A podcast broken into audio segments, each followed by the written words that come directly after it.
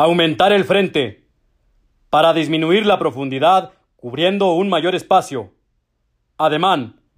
Llevar la corneta horizontal a la altura del mentón con el pabellón hacia la izquierda y la unión de las cañas hacia arriba, realizando movimientos giratorios hacia arriba y al frente.